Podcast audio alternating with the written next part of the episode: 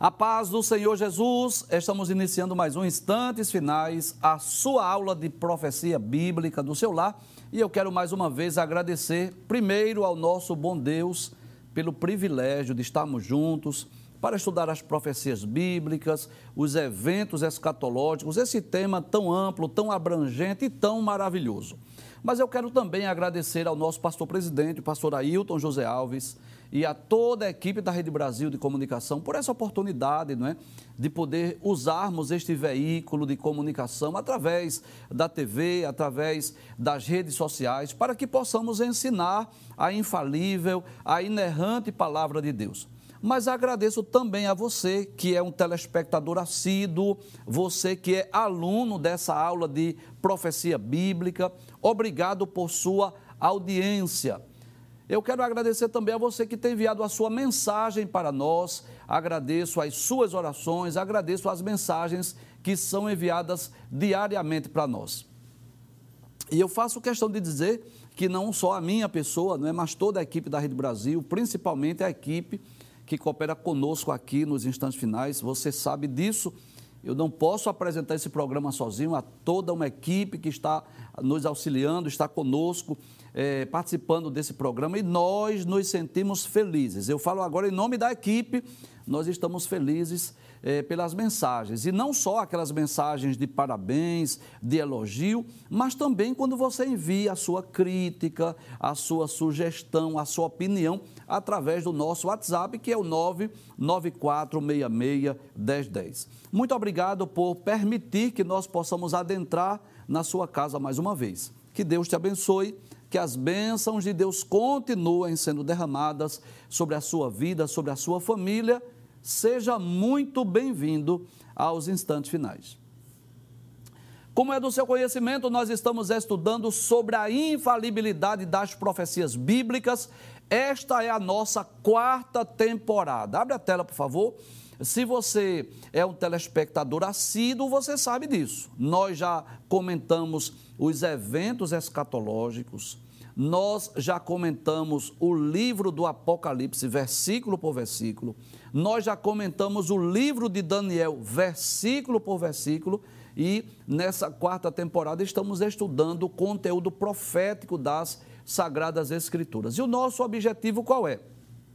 É extrairmos algumas profecias, nós não estamos estudando todas, estamos extraindo algumas profecias das Sagradas Escrituras, estamos estudando o seu cumprimento, comprovando a veracidade, a fidelidade, a autenticidade e a infalibilidade das profecias bíblicas, mas não só isso, nós também estamos extraindo lições para as nossas vidas.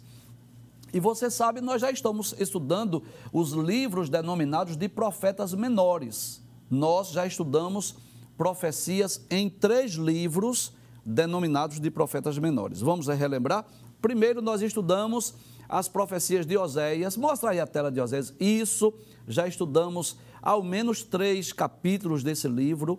Esse livro maravilhoso, extraordinário, não é? Que mostra o amor de Deus por Israel.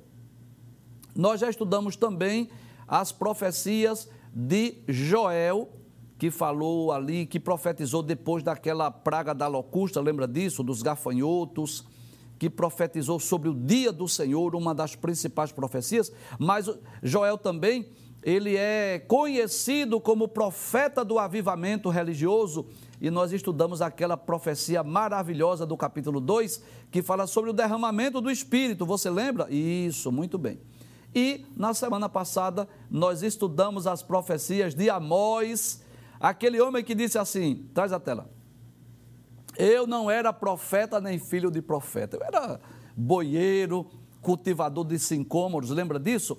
Nós estudamos já as profecias desses três livros e eu espero em Deus que você esteja gostando do programa, que você esteja sendo edificado, que você possa estar extraindo lições para a sua vida. E a partir de hoje nós estudaremos as profecias do livro de Obadias. Abre a tela aí, isso. Depois você vai entender porque essa visão assim, como se ele estivesse tendo uma visão Eu vou mostrar porque, porque o profeta Obadias está assim nessa imagem. Daqui a pouco eu explico. Você vai entender o porquê, não é? Mas Obadias, que é um profeta de Deus, um profeta canônico, e ele escreveu um livro muito curto, muito breve. O livro de Obadias, ele é o menor livro do Antigo Testamento, é um dos menores livros da Bíblia e possui apenas 21 versículos, só tem um capítulo só. Mas antes de nós estudarmos a profecia de Obadias, nós vamos fazer como nós fizemos nos programas anteriores. Não é? Antes de nós estudarmos as profecias de Oséias, Joel e Amós, o que foi que fizemos? Nós trouxemos algumas informações introdutórias sobre o livro, nós falamos um pouco sobre o autor, sobre o período que ele profetizou e para quê? Para facilitar a sua compreensão. Eu já disse aqui em outras ocasiões, mas eu quero repetir mais uma vez, não é que é muito importante essas informações introdutórias. Porque quanto mais mais informações tivermos acerca do autor, acerca do período que ele profetizou, quem estava reinando na época, é, quais as características do livro, fica mais fácil nós entendermos a mensagem, né? E é claro que numa Bíblia comum nós não encontramos essas informações, mas geralmente as Bíblias de estudo, ela, ela traz essas notas introdutórias, algumas informações sobre o livro, sobre o autor, sobre a autoria, sobre o propósito do livro, as características.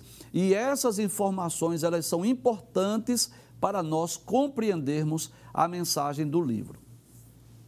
E por isso eu quero falar um pouco sobre Obadias e também sobre o seu livro. Né? Primeiro, eu posso dizer que Obadias foi um profeta de Judá que profetizou o juízo divino contra os edomitas, que eram os descendentes de Esaú.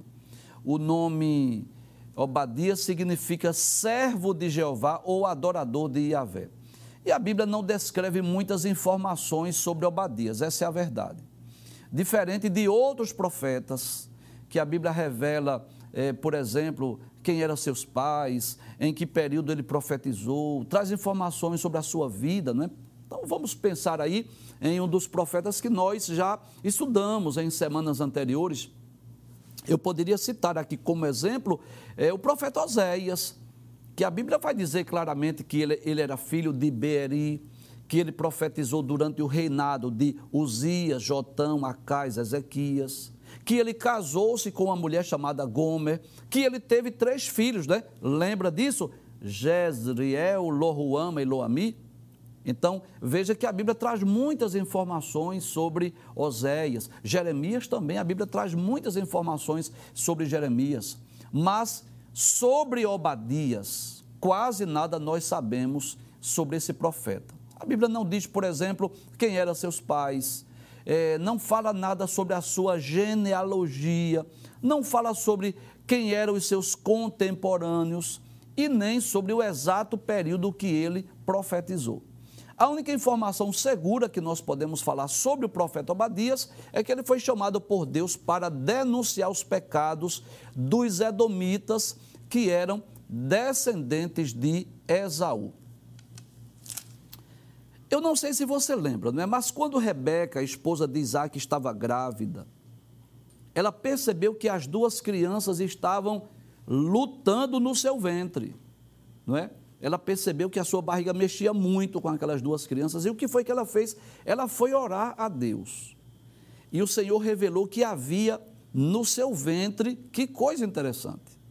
Deus disse que havia duas nações. E é claro que você entende isso, né? É, na verdade, existia duas crianças, que você sabe que era Jacó e Esaú, mas são chamadas essas crianças de duas nações. E por que duas nações? Porque tanto Jacó como Esaú seriam líderes de povos, seriam líderes de nações.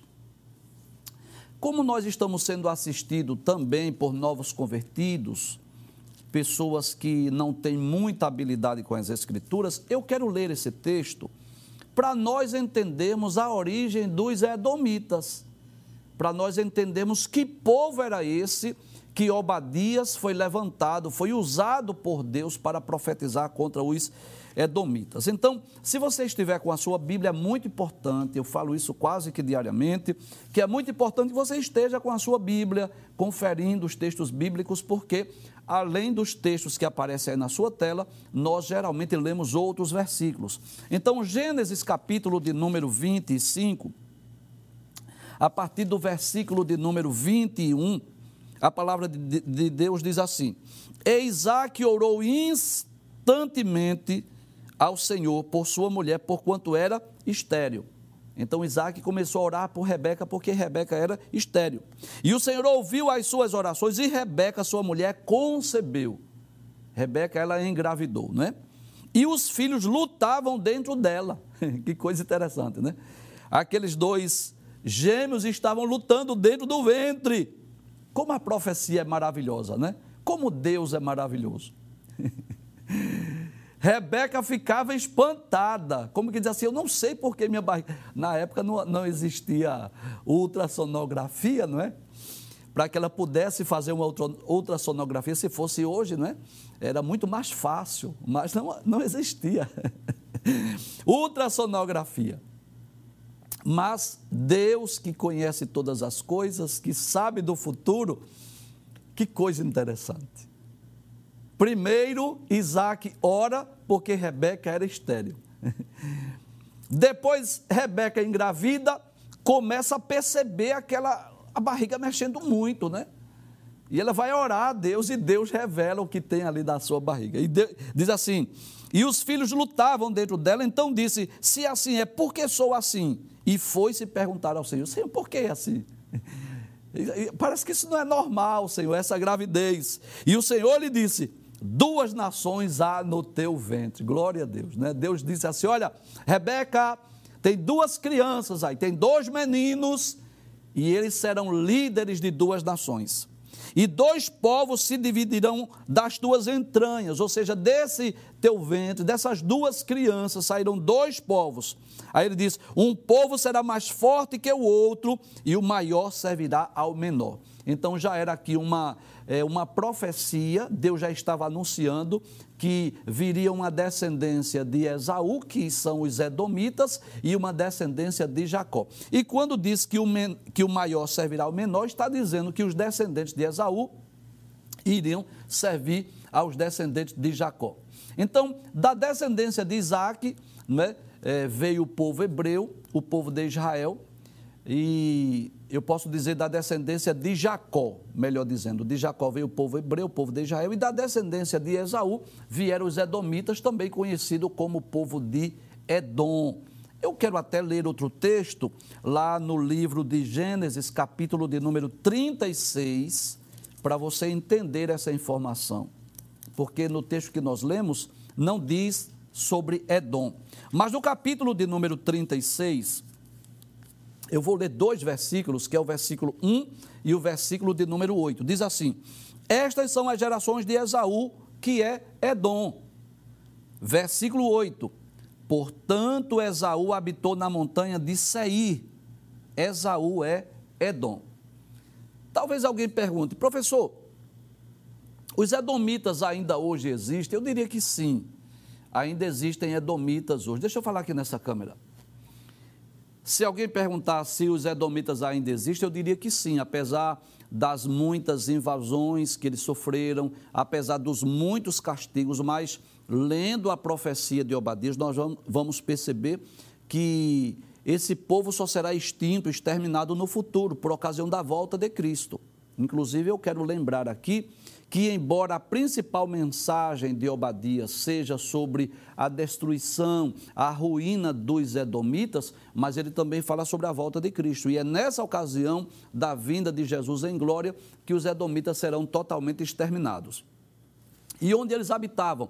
Eles habitavam é, onde hoje encontra-se a Jordânia. Inclusive, no programa você vai perceber que nós trouxemos aqui algumas imagens de onde eles moravam, esse povo, que eles moravam em, em espécie de fortalezas naturais, que eram em cavernas. E eles se sentiam um, um povo muito, muito forte, muito seguro, muito protegido E essas fortalezas onde eles habitavam, que eles habitavam em cavernas, hoje encontram-se na Jordânia. Inclusive, as pessoas que, muitos grupos que, que vão a Israel, eles também vão à Jordânia, eles vão lá em Petra, e é possível vermos ainda nas rochas é, essas escavações onde essas pessoas, os edomitas, outrora eles habitavam. Eu poderia falar ainda sobre o livro de Obadias, nós gostaríamos de citar ao menos quatro características do livro de Obadias. Primeiro, nós já falamos aqui que é o livro mais curto, mais breve do Antigo Testamento, com apenas 21 versículos. A segunda característica é que Obadias é um dos três profetas chamados por Deus para transmitir uma mensagem a uma nação estrangeira, a uma nação gentia ou gentílica. Quem são os outros dois, professor? É o profeta Jonas e o profeta Naum, que profetizaram para os ninivitas. Deixa eu dizer algo aqui que eu considero importante. É bom lembrar que outros profetas também foram levantados por Deus para profetizar a outras nações, principalmente Jeremias, o profeta Amós, nós já dissemos aqui. Mas a essência da mensagem de Jeremias e Amós era para o povo de Judá, mas também falou para os edomitas, por exemplo, diferente de Naum, diferente de Jonas, que profetizaram para especificamente para os ninivitas, e Obadias que profetizou para o povo de Edom, os edomitas, a mensagem dele era específica. A terceira característica que eu gostaria de citar é que existe uma grande semelhança entre o livro de Obadias e a profecia de Jeremias, que está lá no capítulo de número 49. Se você tiver com a sua Bíblia aí, você pode ler lá no livro de Jeremias, capítulo 49, que é uma mensagem também para os edomitas, principalmente a partir do versículo de número 7 até o versículo 22, uma profecia contra os edomitas. E a quarta característica é que o livro não é mencionado diretamente nas páginas do Novo Testamento. Então eu diria que estas são as quatro características principais desse livro. Outro fato interessante, se você perceber não é, nos programas anteriores, nas profecias dos demais livros, nós sempre priorizamos mais as profecias acerca do Reino do Norte ou Reino do Sul. Você já percebeu isso? Nós sempre priorizamos aqui. Raramente nós lemos ou estudamos profecias acerca de outros povos ou outras nações. Nossa atenção ela é mais direcionada para o povo de Israel. Reino do Norte e Reino do Sul. Mas que coisa interessante. Por que é que nós vamos estudar o livro de Obadias?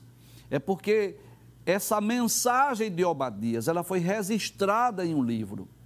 Esse livro foi traduzido, chegou em nossas mãos porque há ricas, preciosas lições que nós podemos extrair para as nossas vidas. Você vai perceber isso durante esta semana nestes três programas que dedicaremos para estudar o livro de Obadias, você vai perceber que nós podemos extrair lições preciosas para, as nossas vidas.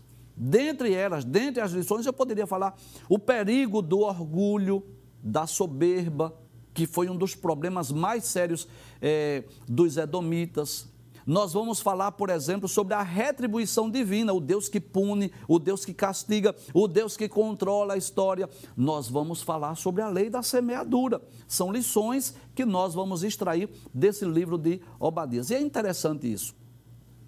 Aquela mensagem, a princípio, foi direcionada para um povo que era família também de Abraão, Isaac e Jacó, não é?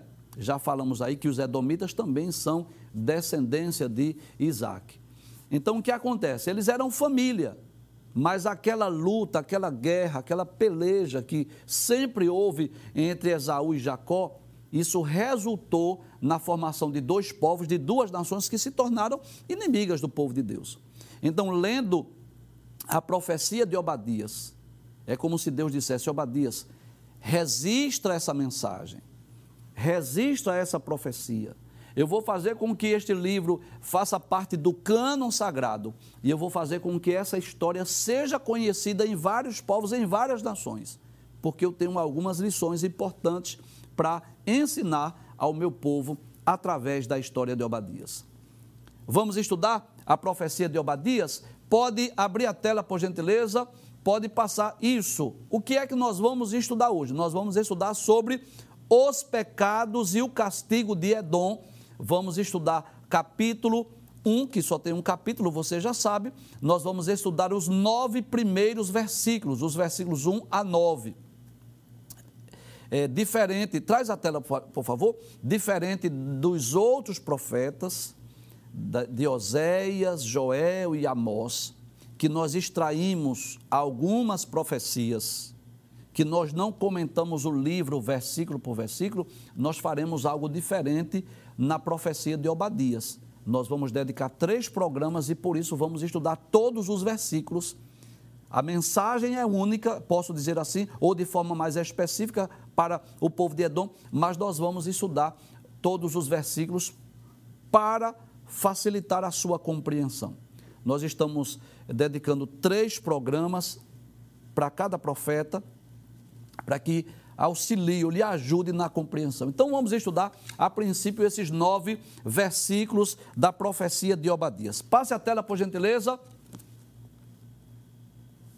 Então, o texto começa dizendo, o livro de Obadias começa dizendo assim: visão de Obadias. Então, primeiro você vai perceber isso. Olha aí. Por que é que Obadias está olhando assim, como que olhando para o céu? É, é como se ele tivesse tendo uma visão de Deus. E deixa eu lembrar algo aqui que eu considero importante. Traz a tela, por favor. Nós já dissemos aqui em outros programas, e se você é aluno, você já sabe disso. Que as experiências dos escritores da Bíblia Sagrada foram experiências diversificadas. Lembra disso? Isso, muito bem. Às vezes eles ouviam a voz de Deus, e veio a mim a palavra do Senhor dizendo, e ali eles registravam.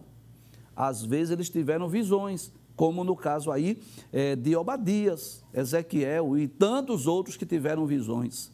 Às vezes eles tiveram sonhos, lembra de Daniel? Que teve sonhos, que teve visões, às vezes, às vezes acontecia também aparições angelicais, às vezes até mesmo arrebatamento de espírito. Então, eu posso entender que as experiências dos profetas, dos escritores, não eram uma experiência única. Eles tiveram várias experiências. E Obadias teve uma visão. Por isso essa imagem. Abre a tela mais uma vez. Aí diz assim: visão de Obadias. E naquela visão, ele ouviu a voz de Deus dizendo: Assim diz o Senhor Jeová a respeito de Edom, ou acerca de Edom. E o que é que eu posso aprender aí logo nas primeiras palavras, nas primeiras frases do livro? Primeiro, foi uma visão dada por Deus. Segundo, é Deus quem está falando, assim diz o Senhor Jeová, que significa o Senhor soberano acerca de Edom. Então eu já sei quem teve a visão, Obadias. Quem foi que falou? Foi o Senhor. E Deus falou acerca de quem? De Edom, que Edom aí não representa uma pessoa, mas representa uma nação, que são os edomitas que moravam lá na montanha de Seir. E o que é que o Senhor disse? Diz assim: temos ouvido a pregação do Senhor. E essa pregação aí, o sentido é, não é aquela pregação do evangelho, mas a pregação aí é uma mensagem de juízo. Deus está falando com o povo, Deus está chamando um povo à prestação de contas. E foi enviado às nações um embaixador dizendo: Levantai-vos, levantemo-nos contra ela para a guerra. Que coisa interessante. Deus estava mostrando a Obadias, naquela visão, Deus estava dizendo assim: olha, tem uma mensagem de juízo aí para os edomitas porque já estão se levantando embaixadores. Isso era comum nos tempos bíblicos. Antes de ter uma guerra, o que é que acontecia? Aquela nação mais forte, aquela nação mais poderosa, enviava embaixadores. E o que é que os embaixadores diziam, faziam, né? Eles começavam a ameaçar de invasões estrangeiras, eles, come, eles começavam a ameaçar de guerra, e às vezes eles cobravam impostos, eles cobravam tributos. E eu posso dizer que isso ocorreu muitas vezes com Israel, em que muitas vezes povos e nações enviaram embaixadores e muitas vezes os reis, temendo guerra, terminaram entregando tesouros, entregando os bens de Judá, de Jerusalém, por causa de uma ameaça de guerra. E Deus estava dizendo aí que já estavam chegando os eh, embaixadores. Levantai-vos, levantemos-nos contra ela para a guerra. É como se Deus dissesse assim: Eu já estou percebendo aqui que existem povos, existem nações que estão é, colocando já em os embaixadores para anunciar uma guerra. Deus estava dizendo: Eu vou lutar, eu vou pelejar, eu vou destruir esse povo, eu vou destruir essa nação. Passe o texto, por gentileza. Versículo de número 2. E agora, observe que coisa interessante: a imagem já mudou. Agora já não é mais Obadias tendo a visão, agora é ele entregando a mensagem. É como se essas pessoas aí que estivessem ouvindo a mensagem de Obadias, não é o povo de Judá, não, não é o povo de Israel. Que povo é esse? Os Edomitas, que são primos dos israelitas e que moravam vizinhos, vamos dizer assim, ali na Jordânia. E o, que é que Deus diz através de Obadias? Diz assim: Eis que te fiz pequeno entre as nações. Tu és muito desprezado. Que coisa interessante. Traz a tela. Deus estava dizendo através de Obadias: quem vocês pensam que são? Porque os edomitas, pelo fato de habitarem em cavernas, em fortalezas naturais, eles se consideravam muito grandes, muito seguros. Eles se consideravam imbatíveis, invencíveis. Você sabe disso. Se você é aluno dessa aula de profecia, você sabe disso que muitos povos sobreviviam, sabe de quê? De invasões estrangeiras. Que coisa interessante! Enquanto que o povo de Israel, o povo de Judá e de Jerusalém, apesar das suas falhas, apesar dos seus muitos pecados que nós já denunciamos aqui, já lemos vários textos, várias profecias, você sabe disso. Mas o povo de, de Israel, ao menos, vivia da agricultura e da pecuária. Você sabe disso, não sabe? Eles viviam plantando trigos, plantando é, uvas, e viviam criando lá o seu gado, criando lá os seus carneiros. Você sabe disso. Só que havia povos que sobreviviam, sabe de quê? De invasões estrangeiras, como eram os edomitas, o povo de Edom. Você lembra do capítulo 20 do segundo livro das crônicas? Que se reuniram três povos, os Amonitas, os Moabitas e os da montanha de Saí. Você lembra disso? Esses da montanha de Saí, quem são? Isso, parabéns, são os Edomitas. Então, o que era que eles faziam? Eles invadiam nações, eles invadiam povos, eles roubavam despojos, depois subiam nas suas fortalezas naturais, onde eles se escondiam, onde eles moravam, lá naquelas montanhas rochosas, e ficavam por isso mesmo. Aí se sentiam, como é que eles se sentiam? Imbatíveis, invencíveis. Se sentiam que a sua cidade era uma cidade intransponível. Aí Deus manda um profeta para dizer assim: vocês são muito pequenos. Abre a tela, por gentileza. Veja, veja o, que diz o que diz a palavra. Eis que te fiz pequeno entre as nações, tu és muito desprezado.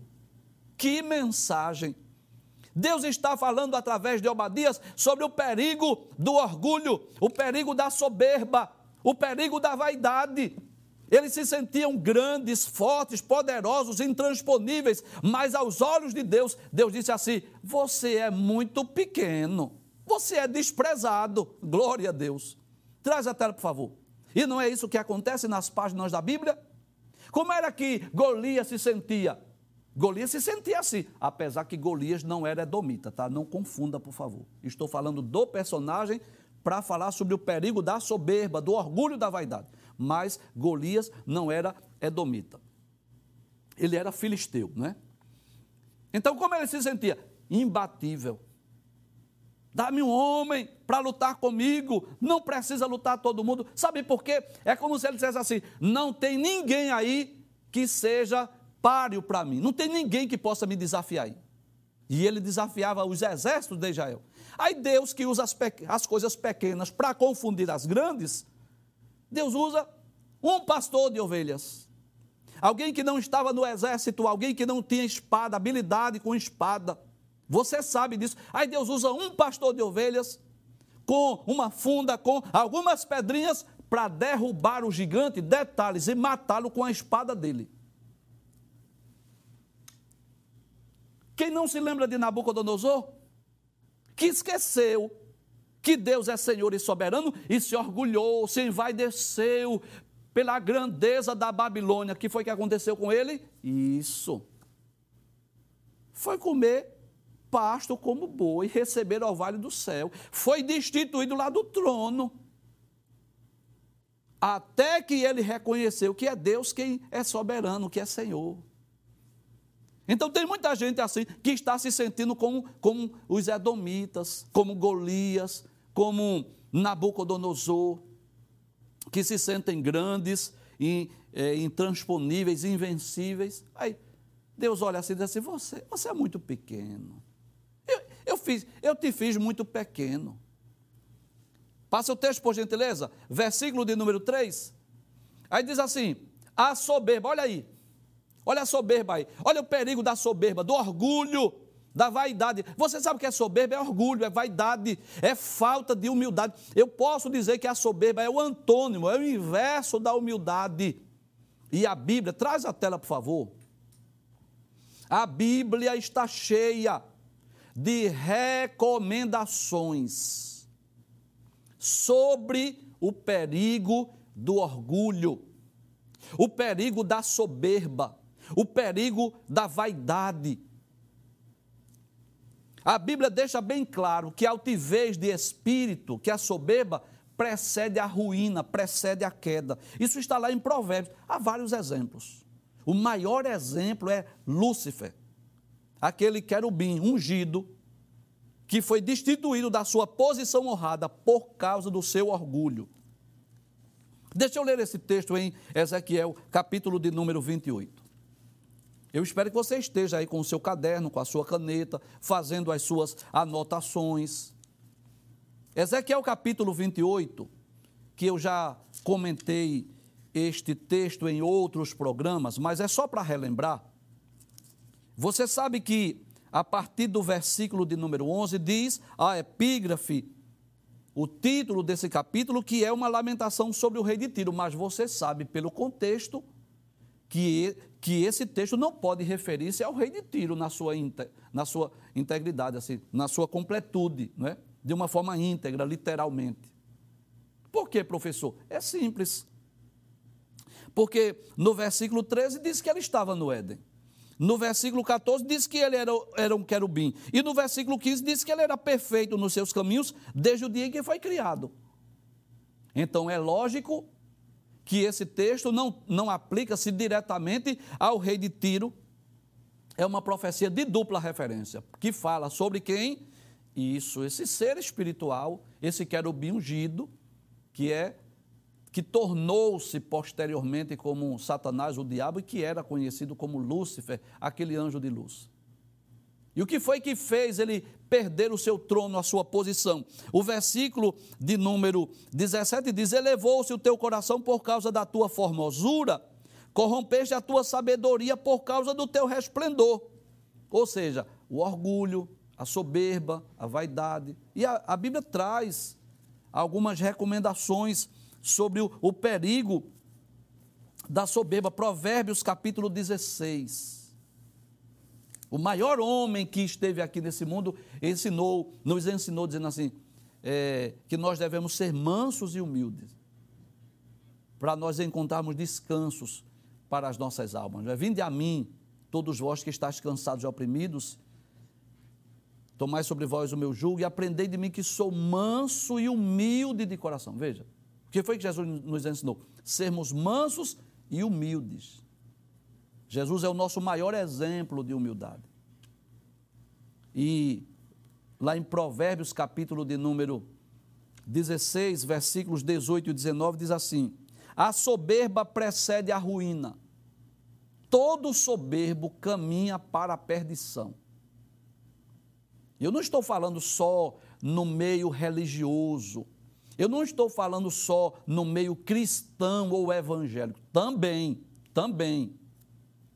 Qualquer pregador, ensinador, cantor, líder religioso, se ele se ensoberbecer, ele está caminhando para o abismo, para a ruína, para a queda. É a Bíblia quem diz. Porque ele está deixando de seguir o maior exemplo, que é o exemplo de Cristo.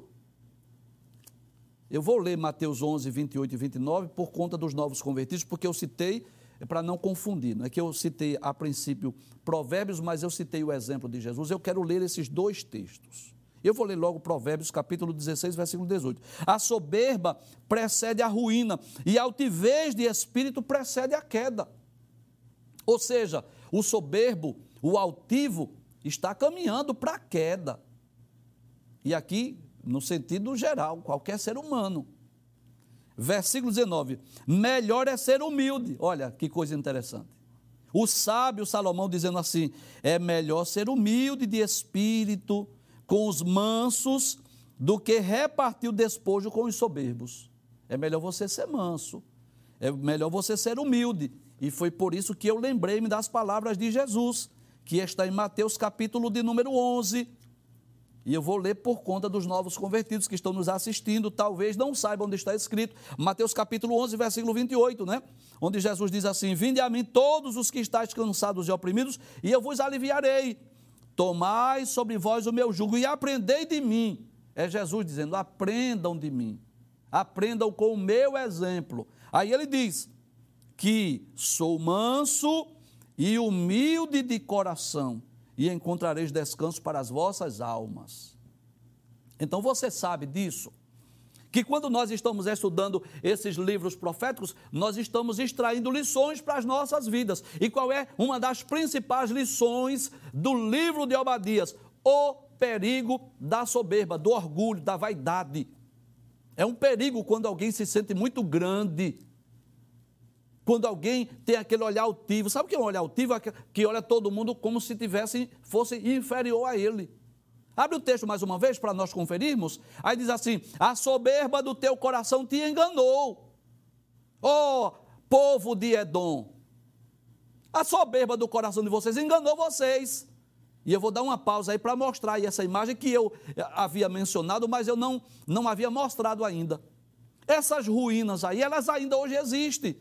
Se você for a Israel, se você for a Jordânia, se você for lá num local chamado Petra, onde está uma das sete maravilhas do mundo, você vai passar é, aí por, por essas ruas cheias de rochas, onde estão aí essas escavações, esses, esses lugares onde as pessoas habitavam, os edomitas moravam. E eles, nessas fortalezas naturais, se sentiam imbatíveis. Sabe por quê? Se alguém quisesse entrar subir essas montanhas, era alvejado por uma flecha, era derribado pelos soldados de Edom, eles se sentiam é, intransponíveis, mas a soberba do coração enganou. Olha aí o texto dizendo: como que habita nas fendas das rochas, na sua alta morada, que diz no seu coração: quem me derribará em terra? Olha que coisa interessante. Eles perguntavam assim: quem é que vai nos derrubar? Quem é que vai nos vencer? Mas vamos ver o que Deus diz. Não vai dar tempo eu estudar hoje os nove versículos, mas não tem problema. Você, amanhã nós daremos continuidade. Mas vamos ler ao menos o próximo versículo, que é o versículo de número 5. Pode passar o texto? Versículo 4, por gentileza, isso. Olha o que Deus diz.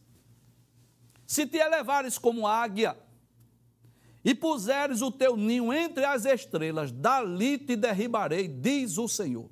Que coisa interessante. Traz a tela, por favor. É Deus dizendo assim: olha, vocês estão se sentindo grandes, porque moram aí nessas fortalezas naturais. As casas de vocês são rochosas. Não tem flecha que possa entrar nessas casas, não. Agora eu quero dizer uma coisa a vocês. Vocês podem estar lá no alto, lá nas estrelas, mas eu vou derrubar. Eu, eu sou capaz de derrubar por causa do seu orgulho, por causa da sua soberba, por causa da sua vaidade. Então, o que é que nós aprendemos? O perigo da soberba, o perigo do olhar altivo, o perigo quando alguém se sente autossuficiente, quando se sente capaz, quando se sente imbatível, quando se sente invencível. Isto é, um sentimento que Deus abomina, que Deus aborrece, que é o oposto da humildade. Porque é o que Deus quer de nós. Sabe o que Deus quer de nós? Que por maior que seja a sua patente, por maior que seja o seu salário, por maior que sejam os seus bens terrenos, a sua posição, a sua alta posição na sociedade, você seja capaz de reconhecer isso. Eu estou aqui porque Deus me ajudou, Deus me fez chegar aqui. É isso que Deus quer de nós. Onde você chegar, o, o maior escalão, o maior degrau, no sentido humano, mas você reconhecer, eu estou aqui porque Deus me ajudou. É claro que isso não isenta a responsabilidade humana.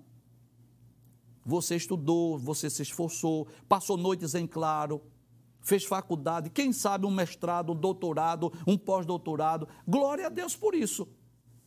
Talvez você tenha se esforçado muito para ter essa patente, essa posição, para ter essa posição privilegiada na sociedade. Mas que você possa reconhecer isso. Que sem Deus nós não somos nada, nem eu e nem você. Que ninguém pode chegar a lugar algum sem que Deus esteja abrindo as portas, abrindo os caminhos e dando à pessoa a oportunidade de chegar lá porque é Deus quem dá o oxigênio, é Deus que dá a inteligência, é Deus quem dá as oportunidades, é Deus quem abre as portas. E o povo de Edom estava se sentindo o quê? Muito grandes. E Deus usa Obadias para dizer assim: vocês são muito pequenos.